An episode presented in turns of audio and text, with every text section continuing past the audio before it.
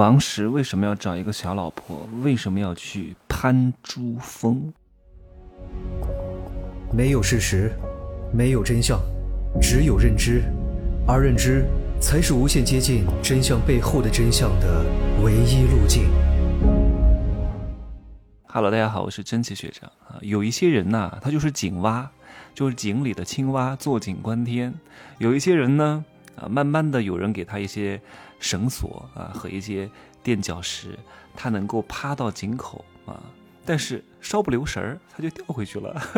我希望各位哈，你们已经到了井口了，我已经打开了一扇天窗，至于能不能跳出去，要看你们自身的造化了。有些人看到这个井口，哇，吓死了，天哪，太可怕了，掉回去了啊，因为外面的世界充满了未知，充满了不可想象，他害怕。啊，所以呢，他就继续回到他的井底了啊。我今天还发了一个朋友圈，我估计要得罪我不少同学了，因为我很多同学都是留校任教的。当然，我不是说大学老师不好哈，有好的，听清楚我的定语。我们听中国话的时候，一定要分清楚定语是什么。如果定语不对，接下来的事情其实是没有任何意义的哈。在一个相对的环境之下，就像有时候做实验一样，它要经过双盲测试的，因为它如果不在一个恒定的同样的条件下去做测试，那这个测试的意义是不大的。我说的是什么？就是大多数啊，一毕业就留校当老师的这帮人，几乎都是 loser。啊，都是有严重的社会恐惧心理的。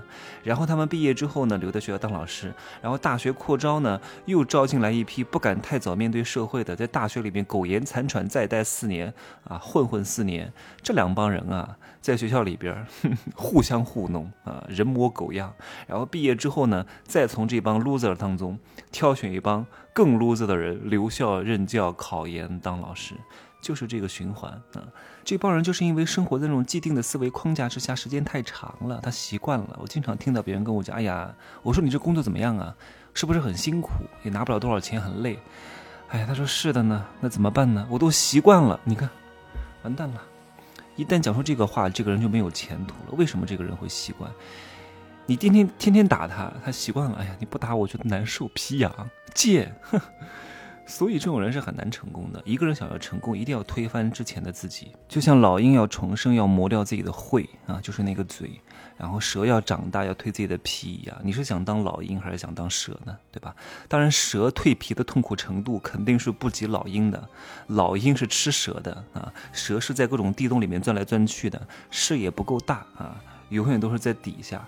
鹰是不一样的，鹰击长空，鱼翔浅底，万类霜天竞自由。所以，当有人打破你的认知的时候，你不认同的时候，这个时候恰恰你要警醒自己：我为什么不认同？我为什么不能理解？啊，你不要想着去对抗、去辩解。我是最讨厌一种人，很多人让我去参加奇葩说，我说我虽然很会说哈，但是我参加不了奇葩说，为什么？因为我讲的都是我做的。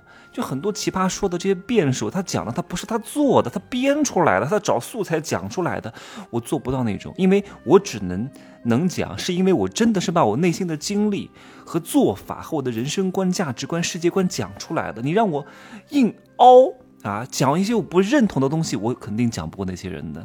吵架精的节目，我是真的参加不了。很多人把口才好弄错了。哎呀，不是能说会道的人叫口才好，是知行合一的人，是能够改变别人行动、帮助别人拿到结果，并且自己能够拿到结果的人。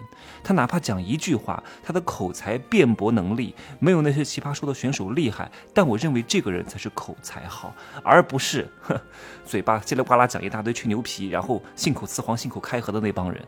我从来不会跟随那些辩手，我不觉得他们有多厉害的。而且，一个做做实事的人。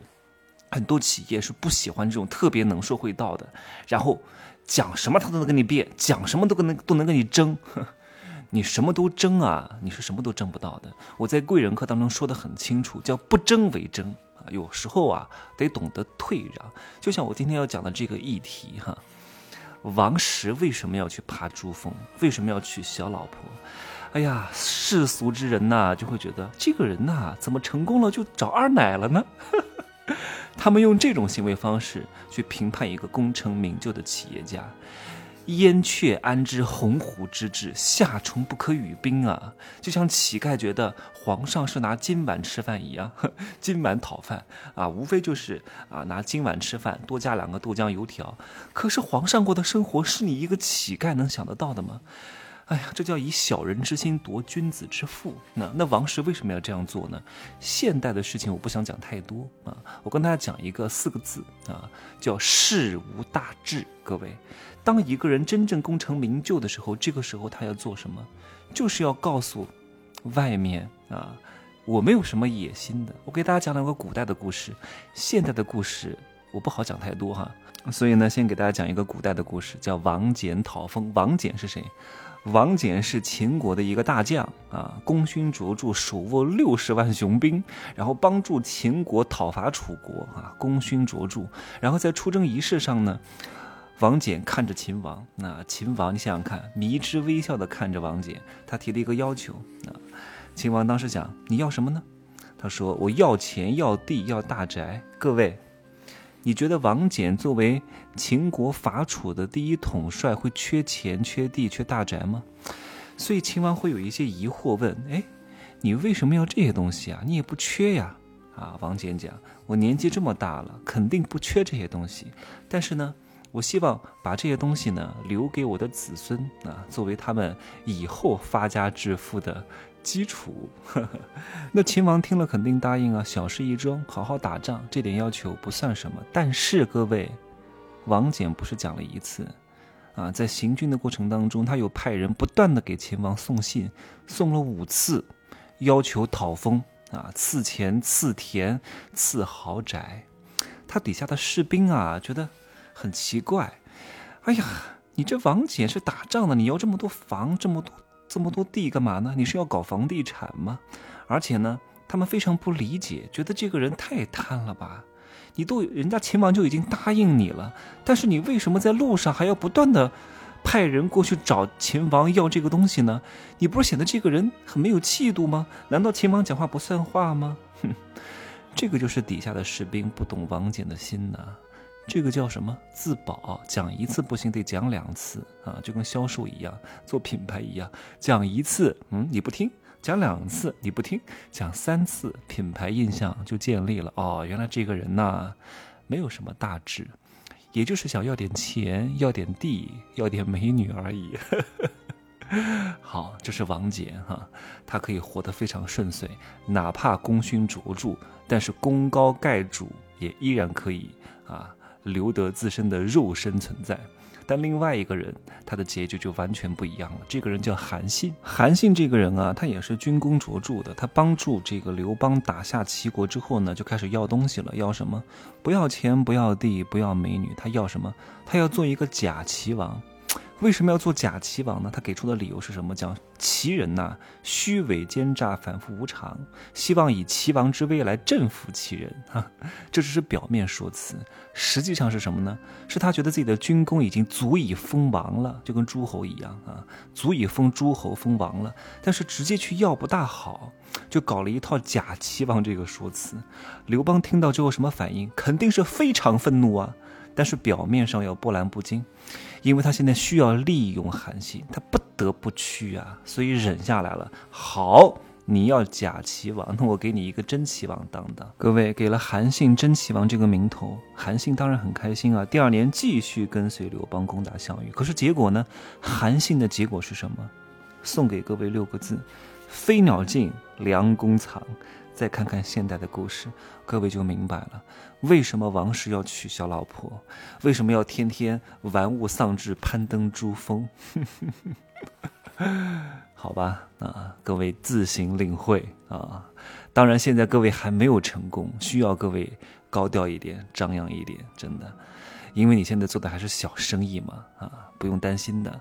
但是你得知道这个事情。啊，知道有些人为什么要做这个事情，你不要以普通人的视角去衡量那些大佬的一些做法。什么李嘉诚天天戴一块吸铁城的手表，哎呀，不要信什么勤俭节约。我告诉你，有些东西啊，你现在看到的东西都不是你看到的，都是你隔着门缝啊，也不是隔着门缝，就是门关上了，你在围墙之外听到的很多东西都是你脑补出来的。当你有一天啊把这个门缝扒开，看到一点点的话，你就知道惊为天人呐！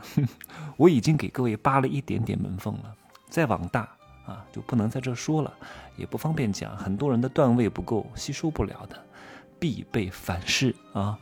今儿呢就说这么多，希望各位自行领悟，修仙历劫，好吧？可以加我的微信，真奇学长的拼手字母加一二三零，备注喜马拉雅，通过概率更高。再见。